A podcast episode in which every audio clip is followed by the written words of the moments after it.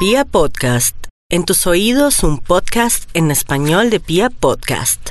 ¡Estamos embarazados!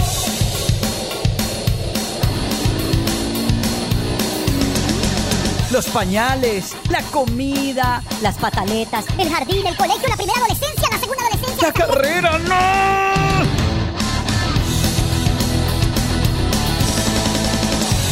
Todo sobre el mundo de nuestros hijos y cómo lo hemos vivido en Descontrol Parental. Porque aunque no tenemos todo bajo control, disfrutamos ser papás. Hola, hola, ¿cómo están? Bienvenidos a este nuevo episodio de Descontrol Parental. Eh, José, Pau, ¿cómo van? ¿Qué cuentan?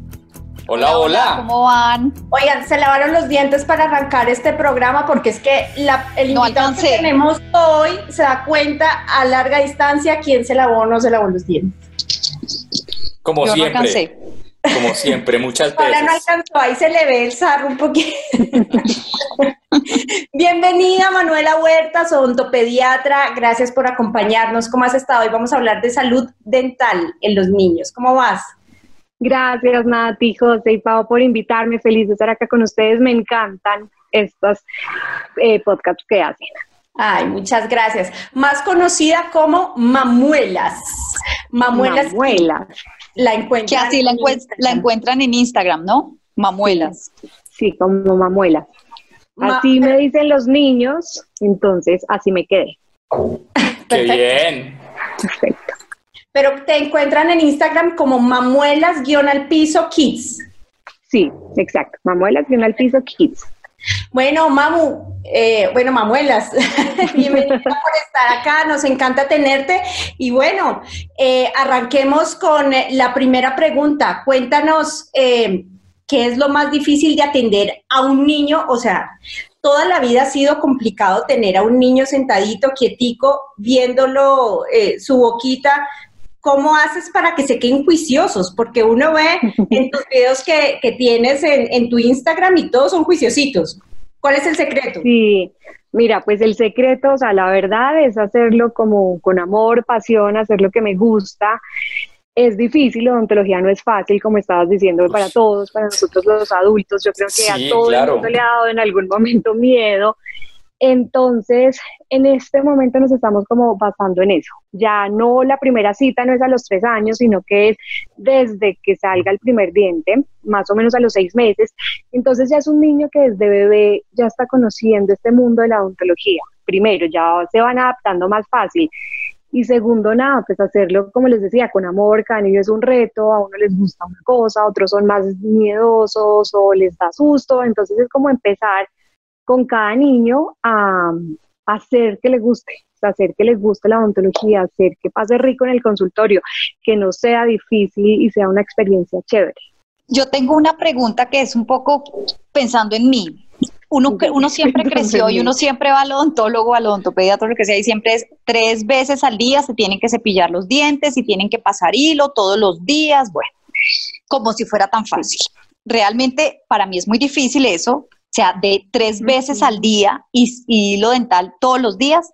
Yo confieso que es algo que no hago y digamos ahorita cuando eran más pequeñitas que están en la casa es más fácil de controlar, pero ahorita que están en el colegio, o sea, por la mañana salen y por la noche. Son como las fijas lavadas de dientes, o sea, que, y, y yo sé que hay muchas que como que nos estresamos, ¿será que va a pasar algo? ¿Qué, ¿Cuál es lo recomendado realmente? Porque yo sé que siempre le dicen No, a uno que tres, pero pues hay veces en la vida diaria no es tan fácil hacerlo tres. real. Tres, mira, la evidencia científica dice que con dos veces al día es suficiente. Si tú haces Perfecto. dos cepillados, lo, lo pasé, pasé la prueba. Si tú haces dos cepillados bien hechos, pasas la prueba. Con O sea, crema con mañana y noche está bien. Mañana y noche está bien, ese dental una vez al día, puede ser por la noche, que tienes más tiempo, o sea, que no es por la mañana la mandada al colegio, no, por la mañana se los lavas tú, por la noche ya es una lavada súper bien y sea dental. La, si quieren hacer una tercera vez, está perfecto, o sea, que ahora no vayan a decir, esta nos está diciendo solo dos, no, si quieren hacer una tercera cepillada, está perfecto, mucho mejor, nos va a ayudar mucho, pero con dos bien hechas al día, está súper bien. Perfecto. Es decir, que ahí podríamos evitar la seda dental. ¿Es tan difícil la seda dental con los niños? No, Es la seda difícil. dental, pues mira, lo bueno es que en los niños los dientes tienen muchos espacios entre ellos. Entonces, si tiene esos espacios, pues no es necesario usarla. Pero cuando las muelitas ya están juntas, sí hay que usar seda dental todas las noches. Lo que tú dices, yo tampoco soy la más juiciosa y si, o sea, si nos confesamos y hablamos bien, no es algo muy chévere de usar seda dental.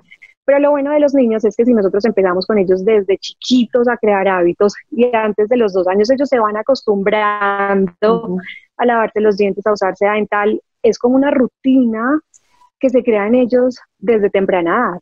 Entonces van a ser personas, de pronto a nosotros no nos lo hicieron desde tan chiquitos, pero ya creando esos hábitos, o sea, ya van a ser niños que van a pedir la seda dental o que van a buscar la seda dental y el cepillo de dientes. Entonces eso es bueno que lo hagamos con ellos. Así no se parece a nosotros mostrarle que lo hacemos, que se debe hacer y que crean esa rutina. Oye, yo tengo una pregunta acerca de la crema dental y, y en los chiquis, porque por por ejemplo acá tú decías, desde los seis meses lo ideal es que vayan a su primera cita odontológica desde, desde que le salga el primer diente. Entonces Ajá. uno ya empieza a buscar las cremas y, y, y, y- y el flúor, pues el flúor en chiquis, pues pa- Oiga, no se lo pase y se lo pasa y uno ah, empieza a, no- a estresarse, se lo pasó, le va a pasar algo. Entonces, que ese tema del flúor a veces es preocupante. Sí, sí, y mira que nosotros nos quedamos como en unos protocolos que se usaron hace mucho tiempo, que era usar crema sin flúor hasta los dos años. Pero ¿qué estaba pasando? Estaban llegando los niños grandes a los tres años llenos de caries. Entonces esos protocolos ya cambiaron y ya desde que sale el primer diente se debe usar crema con flúor. ¿Qué pasa si se la tragan? Por eso hay que medir muy bien las cantidades que aplicamos. Primero el cepillo debe estar seco, porque si tú mojas el cepillo, eh, la crema como que se resbala y sale más espuma y se van a tragar más crema de dientes. Entonces el cepillo es De, tanto antes de ponerla como después de ponerla. crudo. Sí, seco. Nosotros estamos acostumbrados a mojar el cepillo, crema, mojarlo y lavarnos los dientes. Cuando lo mojamos, las cerdas como que se ablandan, entonces no hacen un buen barrido de la placa bacteriana. El cepillo tiene que estar seco y más en niños para que no se traguen tanto la crema de dientes. Entonces, y súper importante medir la cantidad de crema que le aplicas, que debe ser como un grano de arroz crudo hasta que el niño sepa escupir perfectamente. Y también por el riesgo de fluorosis, que son como unas manchitas. En este momento a ellos se les están formando los dientes permanentes que van a ser para toda la vida. Entonces, ellos se tragan mucho flúor, le va a dar fluorosis, que son unas manchitas blancas en los dientes permanentes. Entonces, este riesgo es más o menos hasta los cuatro años, que es cuando ellos ya están, ya saben escupir perfectamente. Entonces, ya después de que escupen perfectamente, usamos más crema, como el tamaño de una arveja, y antes eh, un granito de arroz. Entonces, si él se traga, si el bebé se traga ese poquitico de crema, no pasa nada. Estamos en los límites normales de flúor, pero el flúor nos va a proteger mucho contra la caries. De Vale. acuerdo.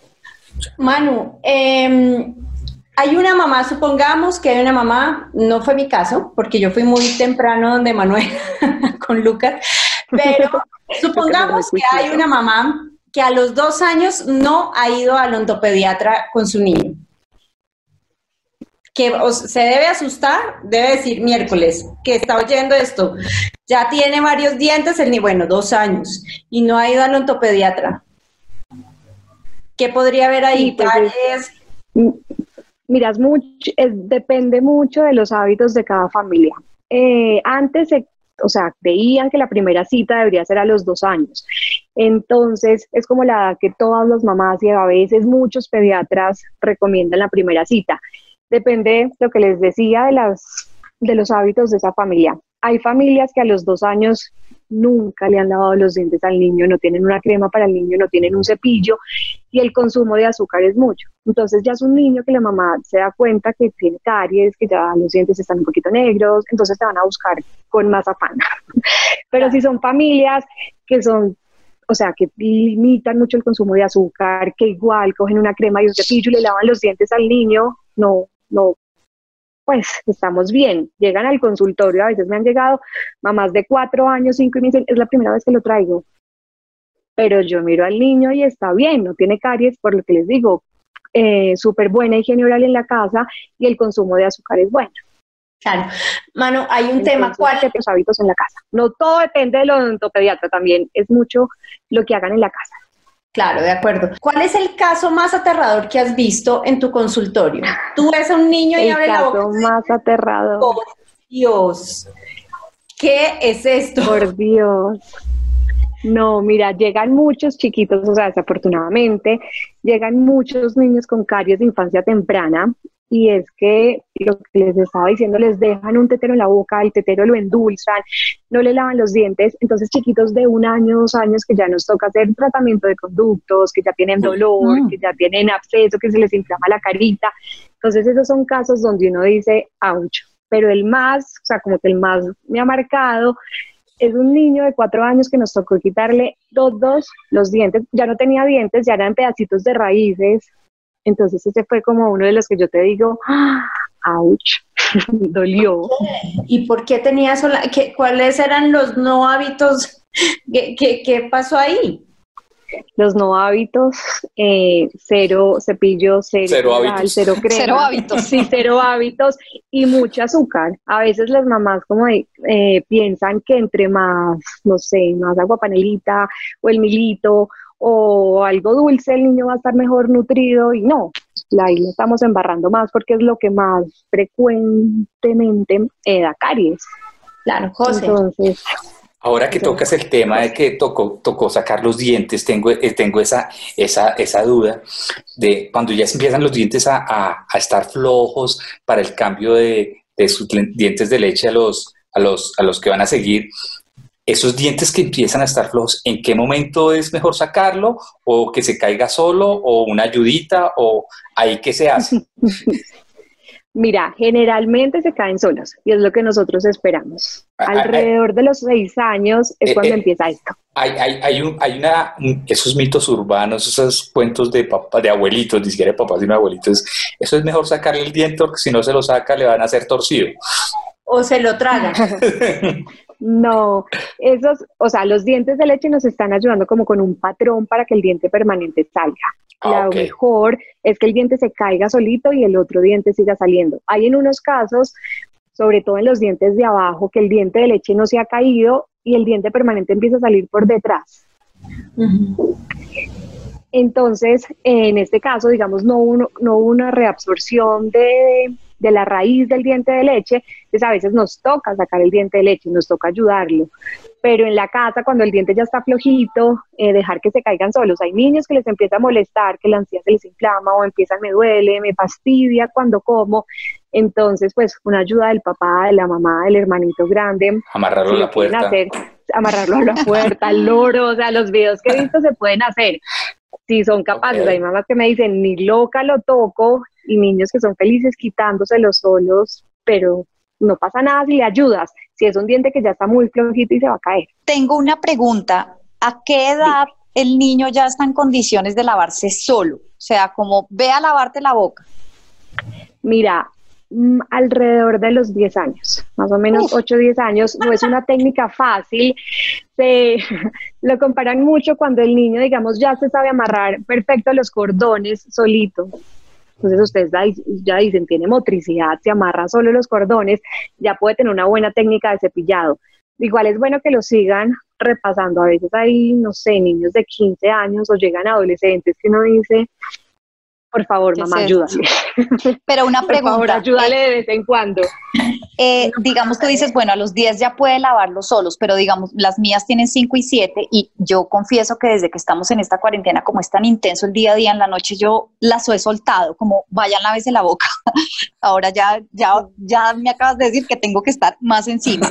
Pero, Sí. ¿cómo, ¿cómo podemos hacer mejor ese acompañamiento para que ellos aprendan a tener una buena técnica y un buen aprendizaje? Porque también conozco amigas que como que no les dejan, o sea, venga, lo hago yo todo, eh, y pues bueno, también no mi caso de vaya, hágalo sola.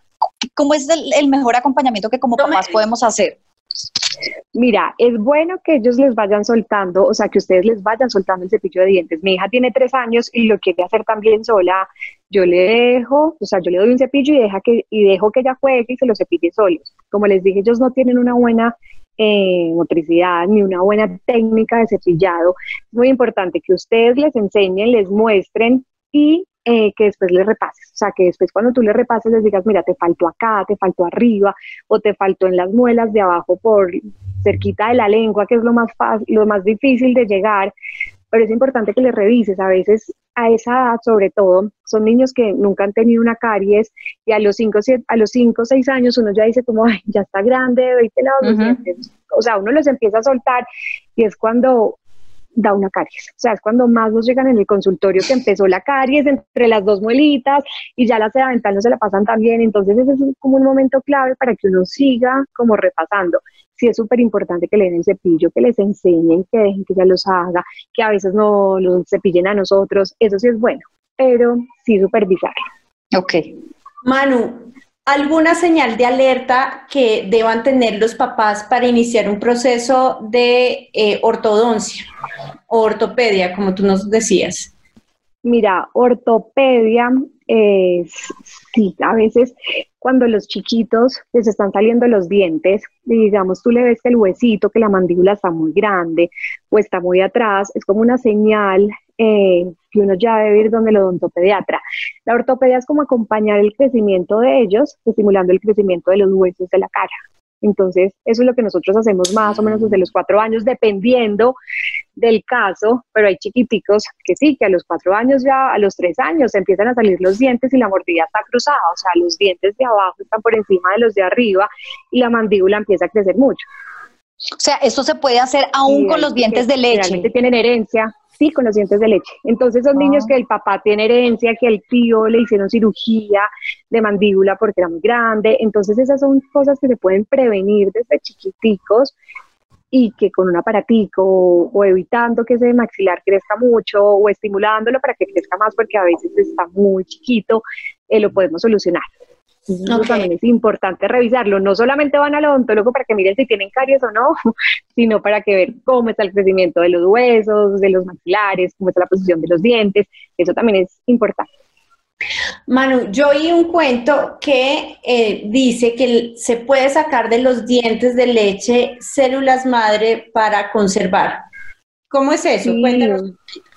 Sí, es divino. Mira, eh, los dientes eh, tienen un, un nervio, o sea, en ese nervio está lleno de células madres. Entonces, antes, lo que me preguntaba ahora José, antes de que el diente se caiga solito, si ustedes quieren preservar las células madres, antes de que el diente se caiga solito, uno lo quita para que no se contamine y lo mete en una eh, neverita especial, o sea, se hace como todo un proceso para preservar estas células madres. Es muy lindo porque, digamos, las del cordón umbilical eh, tú las sacas y ya, las de los dientes crecen y crecen y crecen y crecen. Entonces, se puede hacer con los dientes de leche o a veces con cordales o con premolares que les mandan a, sacar dientes. Cuando les van a poner ortodoncia, también se puede con estos dientes. Pero se guarda algo lindo. Y paso siguiente. La nevera especial. La nevera forever. Sí. No, no, Pero no, ¿quién, se o sea, ¿quién hace eso? No es la del hielo, ¿no? No, no, no, se preservan en, congeladores especiales, es como las células madres del cordón umbilical. Entonces ustedes ven que en el momento los odontólogos, busca? Los odontólogos, ah, digamos, digamos, yo tú lo, lo hago. Hacer.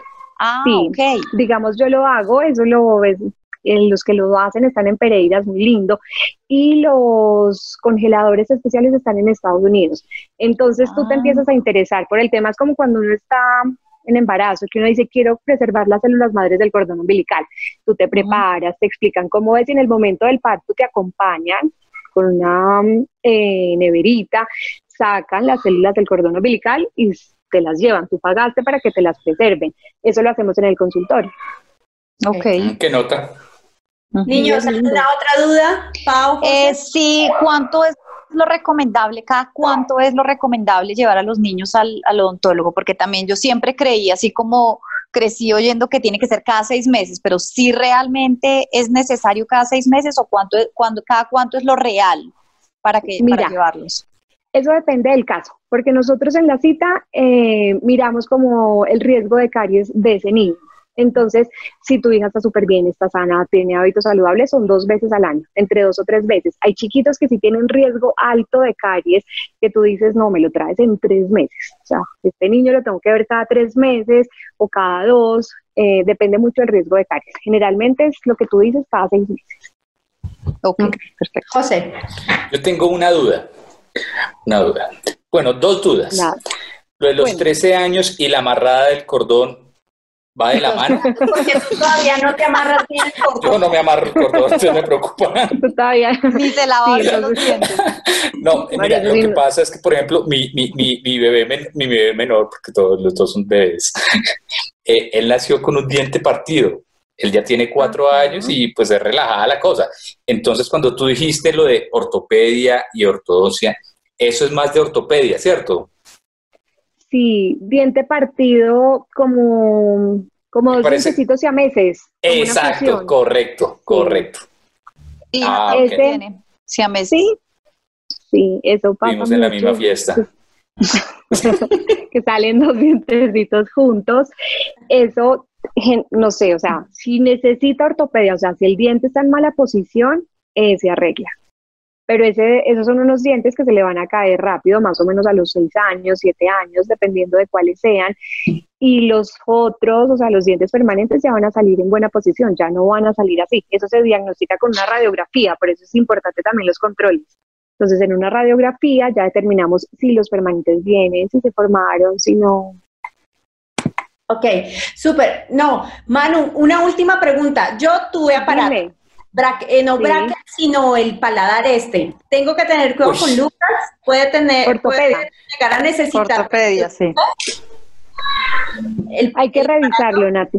Sí, hay que revisarlo. Hay que revisarlo. Eso es tema hereditario y también de hábitos, o sea, de hábitos de cómo el niño esté masticando, esté mordiendo, pero sí es algo que se revisa. Hay muchos niños que solamente con ortopedia se salvan de la ortodoncia. O ahora hay unas ortodoncias divinas que son con las plaquitas invisibles que se llama Invisalign para no usar los brackets. Ok. Uy, sí, Ay, es esa que era una pregunta, controles era lo una van duda que yo mirando. tenía. La ortopedia sí te disminuye el riesgo que necesites tener ortodoncia. Sí, si lo usan Ah, juiciosos, sí. Lo malo de la ortopedia es que es un- una edad ser tan juiciosos con los aparatos, a veces los papás se cansan, pero sí nos ayuda a ir ganando espacio y nos puede o evitar la ortodoncia o que sea menos tiempo. Sí, Ok. porque Es que la ortodoncia, por ejemplo, en mi caso fue muy traumático porque para mí poner los brackets me tuvieron que quitar como cuatro dientes, cuatro muelas, no me acuerdo. Y después Es de las cuatro muelas la fueron las cuatro cordales, entonces eso es muy... La ortopedia es como nueva o no, porque en nuestra época no, No. empezábamos tan pequeñitos, ¿no? No, la ortopedia saben que lleva mucho tiempo, sino que antes no creíamos tanto en la ortopedia. Y no había especialidad. Ahora, digamos, ya hay especialidad de ortopedia. Yo, digamos, soy ortopedista y odontopediatra. Entonces, Ok. eso es una especialidad, pero es muy lindo, pero sí, desde hace mucho había. Ah, Bueno. Manu, muchas gracias por habernos acompañado. Mil gracias. Súper útil. De aquí, mejor dicho, a revisar varias cositas. Sí, Ya sabes, eh, aprender a amarrar los zapatos. aprender a amarrar los zapatos, primera clave. Practicar con los cordones. Sí. Bueno, niños, muchas gracias. ¿Qué tal les pareció? No, una berraquera. Claro. Quedé con tareas. Sale, salí de muchas dudas, salí de muchas dudas. Bueno, Manuela al final nos contaba que no quedó eh, aquí, digamos que grabado, que hoy en día con el tema de la cuarentena, el COVID y demás, los odontólogos solo están atendiendo urgencias. Entonces, pues, si usted tiene que ir al odontólogo, es una urgencia, sí puede ir, para que sepan, ¿ah? Con todos los protocolos de bioseguridad. Exactamente, con su tapabocas y demás. Los odontólogos tienen un, un traje especial antifluidos que se tienen que cambiar cada, cada cierto tiempo eh, para que lo tengan en cuenta también con los odontólogos que los atiendan a ustedes. Y bueno, a mí me pareció un súper tema y yo creo que muy útil para todos este podcast. Ojalá les me haya encantó. servido. Un abrazo. Chao, chao. Un abrazo. Chao, chao, que estén bien.